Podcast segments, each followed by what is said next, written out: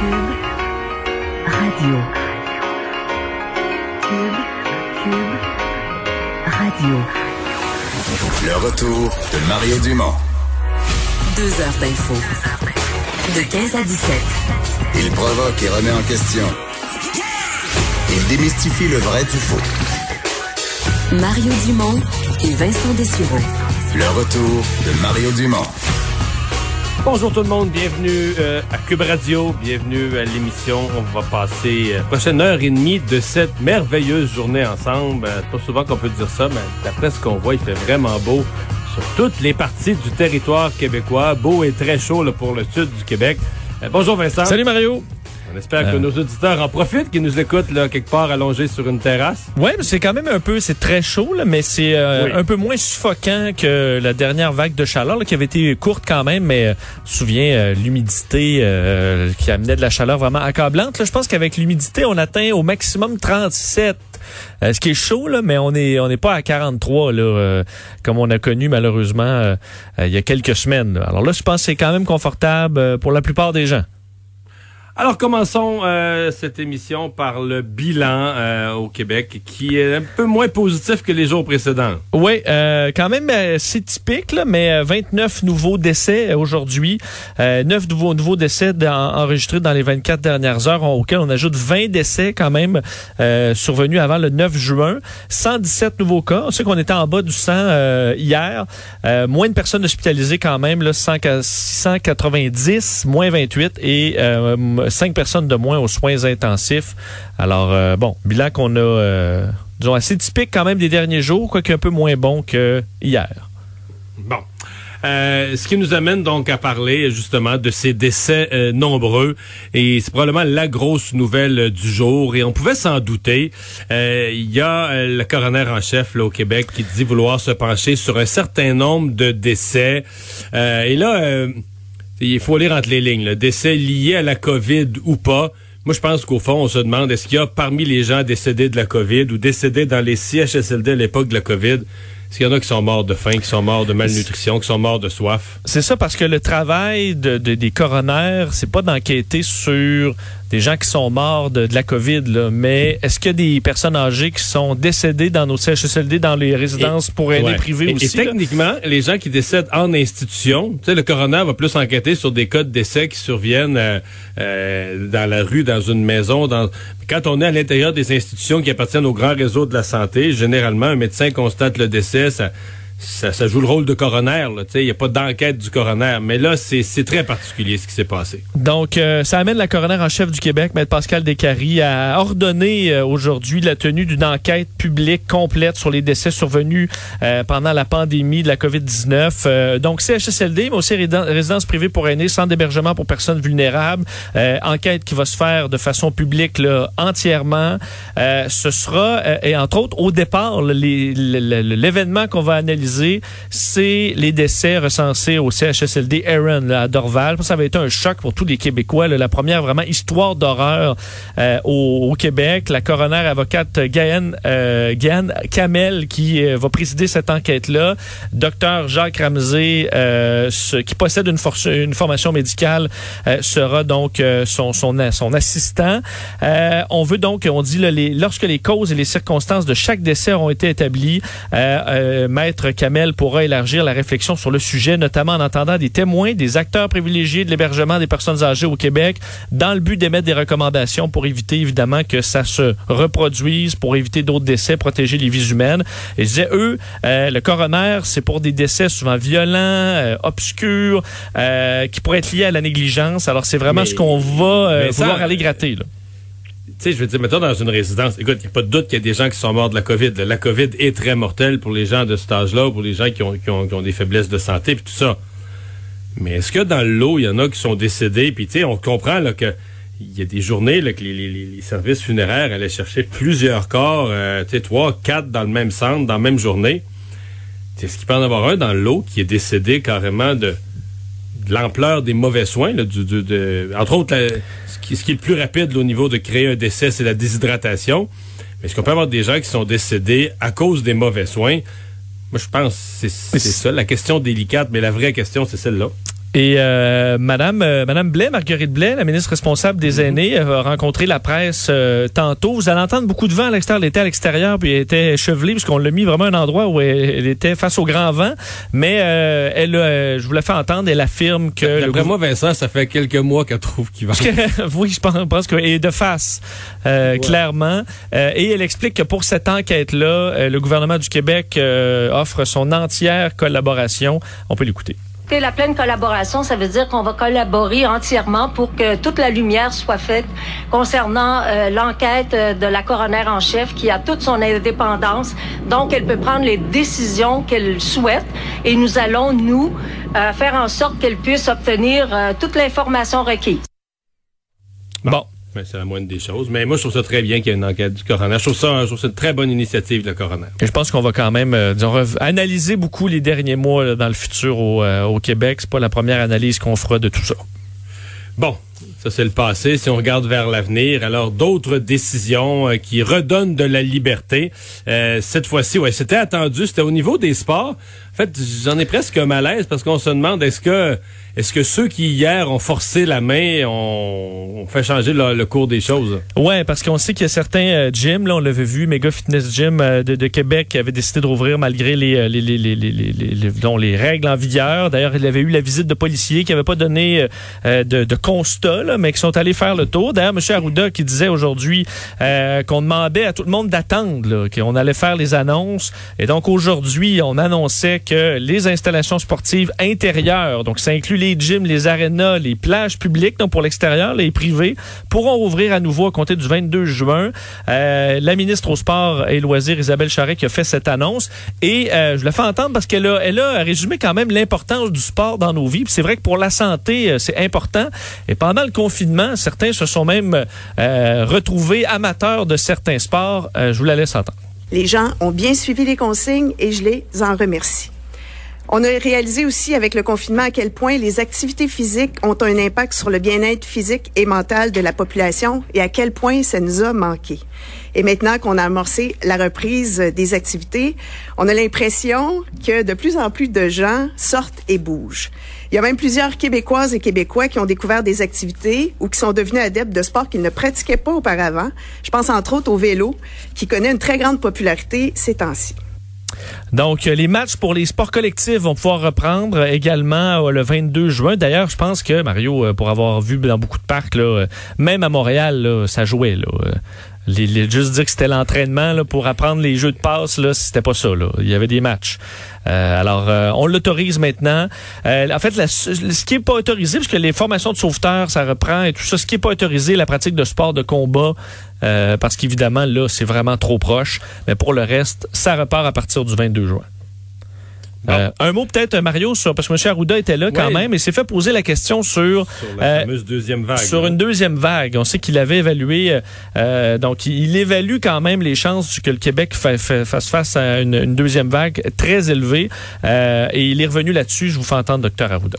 Premièrement, je, tiens à vous dire que je suis encore une personne qui, sans être en panique, euh, pour moi, euh, même si ça va beaucoup mieux, puis qu'on réouvre, puis que ça va bien, je suis toujours en train de me dire, mais c'est quand est-ce que ça va réapparaître? Puis il faut se préparer pour la deuxième vague, à mon avis. Et je pense très honnêtement qu'il va y en avoir une, une deuxième vague. J'ai dit hier à 95% J'espère que je me trompe. J'espère que ça va être à 50% ou à 40% Bon, alors euh, c'est quand même un rappel. Euh, je sais qu'il y a beaucoup relâchent euh, totalement les règles, mais il faut pas là. Alors, si on va avoir un été, on va quand même demeurer vigilant au dire de M. Arruda. Vincent, euh, les conditions de travail, ben là, ils en sont à leur première semaine de formation. On en a parlé à l'émission de lundi. Les nouveaux préposés aux bénéficiaires en devenir. Là, il y a un débat euh, qui a émergé sur leurs conditions de travail. Ouais, euh, histoire quand même intéressante parce qu'il y a beaucoup de gens, évidemment, c'est la rentrée. D'ailleurs, c'était la rentrée encore pour plusieurs aujourd'hui là, qui commençaient leur formation pour devenir préposés aux bénéficiaires. Certains avaient commencé déjà dès lundi, mais là, certains ont fait le saut dans les dernières heures du côté de Laval qu'on leur a présenté aux futurs préposés aux bénéficiaires la convention collective, euh, bon, sur la- la- laquelle ils devraient travailler, euh, qui prévoit un, horaire de travail qui n'est pas du temps complet, alors que c'était la promesse, évidemment, de M. Legault. Euh, ça correspondrait à ce qu'on appelle la type 6 quinzaine, donc c'est trois jours par semaine à peu près, et également un salaire, on disait le 26 dollars de l'heure, ce qui amène 49 000 dollars par année, mais que ça c'est avec le bon, la prime Covid et qu'ensuite donc on tomberait plutôt euh, autour de 20 dollars et 55. Alors là, euh, les jeunes viennent, viennent commencer après deux jours, pour on dit ah non, ben by the way, euh, c'est pas finalement temps plein, euh, c'est temps partiel peut-être et c'est pas 26, ça va être 20, 20 et, 60 et 20 et 55. Euh, plusieurs étaient assez secoués ce matin. Notre collègue Yves Thériault qui est allé parler à certains nouveaux qui arrivaient cette semaine et qui étaient un peu désillusionnés par tout ça. Je voulais laisser Yves. Thériault, ça, c'est Yves Poirier ou Denis Thériault? J'ai dit Yves Thériault, hein? C'est- Denis Thériault. Euh, J'ai fait Oui. un mélange avec les deux, deux excellents journalistes. Je sais pas si ça donnerait euh, un bon mix, mais Denis Thériault, je vous le fais entendre. Il y a beaucoup de choses qui ont changé parce que si on, en, si on prend qu'est-ce que euh, M. Legault a dit, il nous assurait en fait du temps plein à 36,5 semaines et 49 000 par année. Là, ce qui s'est passé, c'est que le CISSS est venu ce matin pour nous dire que ce c'est pas, ce sera probablement pas possible de commencer à temps plein. Sauf qu'on nous a promis ça. Pour nous, c'était pris pour acquis que c'était 36 heures du temps complet, que c'était 26 de l'heure. Ça n'a jamais été mentionné que c'était seulement pour les primes, qu'ensuite ça descendait à 20, 55, euh, quelque chose comme ça. Non, parce que c'est pas ce qu'ils ont promis au début. Donc, ils nous ont envoyé des emails où c'était clair que euh, la première année, on doit travailler à temps plein. Euh, vous voyez, là, c'est pas le cas. Bon, et euh, Mme Blais a réagi aussi à ça. Oui, mais c'est choquant pour vrai. Là. Et, et je vais te dire, les médias, là, pendant toute cette période de recrutement, quand les gens envoyaient leur, leur CV en ligne, je pense qu'on le répétait neuf fois par jour à tous les postes, là, le salaire. Fait que, si c'était pas, si quelqu'un, quelque part, dans un CIS ou au gouvernement ou au ministère ou au Conseil du Travail savait que c'était pas vrai, je pense qu'il aurait été fort à propos de faire une mise au point, là, de dire attention, euh, note aux médias, euh, dire attention, voici l'interprétation de la règle. En d'autres termes, arrêtez de répéter ça, là, vous avez mal compris, mais quand tu laisses tout le monde le dire, le dire et le redire, et même les gens disent avoir reçu des courriels qui allaient dans le même sens, dire, ils l'entendent à la TV, ils l'entendent à la radio, ils lisent dans le journal, puis ils reçoivent un courriel. Comment veux-tu qu'ils pensent que c'est pas ça? Ouais, on l'a répété aussi parce que c'est ce qu'on répétait à, Ben tous, oui, les, à tous ben les oui, points ben de ben presse. ben oui. Euh, moi, j'ai pas compris que c'était le 26, c'était juste pendant la période de la COVID. Là. Euh, du moins, c'est pas ce que Ben, M. au Legault contraire, au mar- contraire, parce martelait. qu'on là. nous dit que c'est pour la- on nous dit qu'on prépare tout ça pour l'après-COVID, là. Ben oui, et que ce sera l'héritage. Si c'est la seule chose qu'on aura fait pendant ce mandat, on va être content et tout ça. Euh, D'ailleurs, ben, Mme Blais a réagi aussi à ça. Euh, euh, laisse-moi deviner, il vantait encore? et- oui, là, il va entendre encore plus, je pense. Surtout que Ah, euh, Madame Blais, je pense qu'elle était un peu surprise. Euh, euh, je suis pas sûr si elle avait été ben, très au courant du dossier parce qu'elle n'avait pas parlé évidemment aux gens du euh, C3S de Laval. Donc, elle allait vérifier. Mais en gros, elle s'en remet à M. Legault. euh, puis il a dit, c'est ce que promis M. Legault et ça sera ça. Euh, voici la réaction de la ministre. que je, n'ai pas parlé au PDG du 6 de Laval pour comprendre où il a pris ça. Premièrement, je, je ne peux pas infirmer ni confirmer. Ce que je vous dis, c'est que le premier ministre du Québec a pris un engagement ferme. Il l'a répété à plusieurs, euh, plusieurs fois euh, lors des points de presse que les préposés en CHSLD étaient pour recevoir 49 000 par année. et que tous travailleront à temps plein. Ben, c'est du temps complet qu'on cherche, là. Bon. Bon, que c'est débat entre le PDG du CIUS de Laval et le premier ministre qui aura le- qui aura eu raison. Effectivement, on aura plus de détails. Euh, Le, le, le 6 là, euh, va s'expliquer euh, plus tard aujourd'hui. D'ailleurs, on disait que, malgré que c'était le 6, la 6 quinzaine, donc trois jours, mais que les préposés n'allaient pas avoir de problème à être temps plein. Alors, on verra. Là, on va essayer de se démêler à travers tout ça cet après-midi. Alors Vincent, puisqu'on parle de la COVID, euh, il y a quand même plusieurs nouvelles dans le monde, plusieurs pays où c'est en recrudescence parce que le nombre de cas est en baisse chez nous. Euh, on perd un peu la perspective de ce qui se passe euh, ailleurs.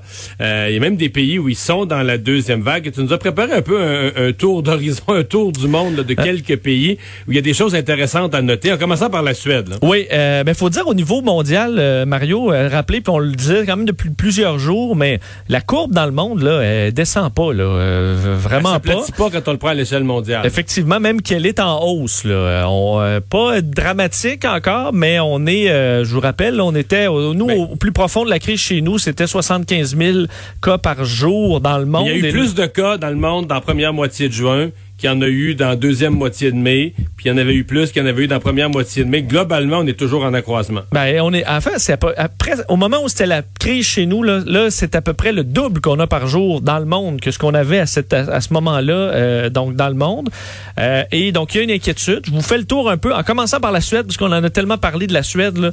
Euh, ben, la Suède fait franchi dans les dernières heures la barre des 5000 morts, ce qu'on a atteint chez nous. Là, mais il faut rappeler que la Suède est, est bon, les pays qui sont ces pays voisins, euh, c'est vraiment pas les mêmes chiffres. Évidemment, Danemark, Norvège, leur bilan, c'est cinq fois et onze fois moins élevé. Si, on, compare à la Norvège, le bilan de la Suède est onze fois plus élevé que là-bas, avec des évidemment économies similaires, des systèmes qui se ressemblent.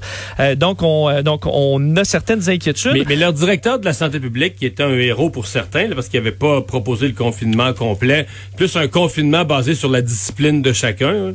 Euh, lui-même a reconnu que c'était pas assez de confinement là, et qu'il aurait pu avoir moins de décès. D'ailleurs, on se disait au bout de tout ça, oui, il y a plus de décès là, mais ce sera probablement payant plus tard parce qu'on aura l'immunité collective. Mais dans les dernières heures, on a fait le saut un peu en Suède parce que, d'ailleurs, le, même épidémiologiste en chef là, euh, de, en Suède disait c'est très lent euh, à, atteindre l'immunité collective. C'est même beaucoup plus lent que prévu et on se l'explique mal. On dit présentement, on serait à peu près selon les tests sérologiques à 14 mais on nous disait, là, nous, dans nos points de presse. Il faut viser 70. Ben, c'est ça. On est très, très loin. Donc, l'économie est affectée. On a 5000 morts et on n'a même pas l'immunité. Alors, est-ce que ça a valu la peine de sacrifier euh, autant de gens pour ça? Euh, bon, évidemment, la Suède se posera les questions, mais clairement, c'est peut-être pas un success story comme certains nous le disaient. Euh, Amérique latine, faire le tour quand même, parce que là-bas, c'est quand même très inquiétant. Là. On a atteint Amérique latine et Caraïbes lundi le, cap des 80 000 décès. Évidemment, le Brésil numéro un. D'ailleurs, euh, ils ont franchi un nouveau record hier de cas. 37 000 cas en une journée. 1338 morts. Ça, c'est aujourd'hui. C'est la deuxième pire journée euh, jusqu'à maintenant au Brésil. Mexique suit, suit quand même, euh, disons, dans les, au niveau de gravité, 730 morts aujourd'hui. le Pérou également, eux, c'est bon, à peu le près Pérou, eux, ça fait longtemps qu'ils y goûtent. Eux, je peux te dire qu'ils en mangent toute une avec la COVID parce qu'ils étaient dans la crise avant le reste de l'Amérique latine. Puis quand le reste de l'Amérique latine est en crise, ils sont encore là. Et euh, écoute, c'est 200 morts par jour, et ça c'est en c'est encore en hausse, donc la courbe n'est pas aplatie. Euh, puis évidemment, le Brésil, ben, euh, on s'en inquiète parce que les tests sont encore très difficiles à recevoir pour beaucoup de Brésiliens. Donc, quel est le vrai portrait là, quand tu vois que les cas poussent de partout? C'est inquiétant avec un président aussi qui demandait d'aller filmer dans les urgences parce que selon lui, c'était un complot, que les les hôpitaux étaient vides. Donc, c'est tendu. je sais pas comment tu peux être président d'un pays tu peux te présenter devant la population, devant les médias, quand tu, tu nies la gravité ou l'existence d'une maladie. Puis je veux dire, les bilans mondiaux, c'est que tu es deuxième plus grand nombre de cas derrière les États-Unis et des milliers de morts. Euh, comment écoute, euh, c'est le questionnement qu'on a. Euh, d'ailleurs, aux États-Unis aussi, il y a des inquiétudes. Évidemment, leurs chiffres euh, globaux avaient baissé là, parce qu'évidemment, à New York, la, la, la, tempête est, est, terminée. Mais là, c'est d'autres États. Hier, c'était presque une vingtaine d'États qui avaient leur record de cas. Déjà en date, là, fait à l'heure qu'on est présentement, pour aujourd'hui, il y en a au moins neuf qui ont battu leur record des derniers jours. C'est le cas de l'Oklahoma. C'est la cinquième journée. Neuf États qui aujourd'hui ont leur plus grand nombre de cas depuis le début. Depuis le début, puis la journée n'est pas finie. Là. On en aura probablement d'autres. Euh, mais l'Oklahoma, donc cinq jours de record de suite. La Caroline du Nord également. Eux, c'est presque égal, mais ça fait 15 jours en ligne que ça monte. Euh, la Floride euh, également, c'est un, je pense, le, deuxième pire journée depuis le début. En fait, la Floride, si on compare aujourd'hui à, la semaine dernière, c'est une montée de 78 là, des nouveaux cas par jour. donc, c'est majeur. Et le Texas aussi qu'on surveille, c'est au niveau niveau des hospitalisations, c'est la sixième journée euh, de record. On parle de la Californie aussi qui est à surveiller. Alors, beaucoup d'États où la situation, malheureusement, Ouais, se détériore. Euh, non, pas des petits. Et euh, alors qu'on se déconfine, puis je veux dire, aux États-Unis, euh, ça, ça s'est déconfiné pas à peu près dans plusieurs États. Alors, c'est a à plusieurs surveiller. endroits, d'ailleurs, on, on reproche au président Trump quasiment, comment dire, une espèce d'abstraction mentale. là. Il essaie vraiment, vraiment, vraiment de faire comme si ça n'existait pas, la recrudescence du nombre de cas, comme si c'était euh, quelque chose qui qui, qui, qui pas, pas réel, là, qui n'a Oui, pas puis c'est d'existence. ben reste que c'est un peu le problème il y a quelques mois avec euh, de Donald Trump, c'est que d'habitude il contrôle une narrative, à un moment donné, il est tellement agressif qu'on finit par penser que pour, pour, pour plusieurs que ok c'est parce que c'est la vérité, mais un virus euh, s'en fout là, il est pas ébranlé par les propos de Donald Trump Euh, et il faudra voir s'il y aura un effet sur la bourse cette semaine. On sait il y a une- une- un- quand même un grand choc boursier en raison entre autres de hausse de cas. Alors ce sera à surveiller. Afrique du Sud rapidement parce qu'en Afrique euh, le bilan était quand même assez bon, mais en Afrique du Sud là ça s'accélère pas mal, même que le ministre de la Santé parlait dans les dernières heures d'une tempête dévastatrice là, qui allait s'abattre sur l'Afrique du Sud. Eux qui ont euh, donc 76 000 cas, 1600 morts, c'est encore pas très élevé, mais c'est en euh, forte hausse. Eux qui se déconfinent aussi. Et euh, en Inde et en Chine, ben, des chiffres toujours inquiétants. Évidemment, la Chine, c'est pas des chiffres très élevés pour nous, là, qui, mais on sait que Pékin, qui avait contrôlé l'épidémie comme à peu près toute la Chine, ben là voit un nombre de cas euh, remonter. Alors on, on recommence les interdictions de vol. C'est presque 1000 vols qui ont été annulés euh, aujourd'hui. Les écoles refermées, les habitants qui sont invités à reporter tout voyage non essentiel. Alors une situation euh, très inquiétante pour la Chine aussi. Alors on voit que on- ici là, on a l'impression que tout est fini puis tout est en baisse, mais faut regarder ce qui se passe ailleurs dans le monde là, et se rendre compte que c'est pas terminé. Ouais. Et tu nous parles de Pékin qui retourne en confinement. Mais là, puisqu'il est le milieu de la nuit là-bas, j'ai réalisé plus tôt ce matin une entrevue avec une Française qui, depuis 14 ans, vit à Pékin. Euh, alors, on écoute ça pour euh, juste vivre ensemble ce que ça signifie de se faire replacer en confinement quand tu pensais en train d'en sortir.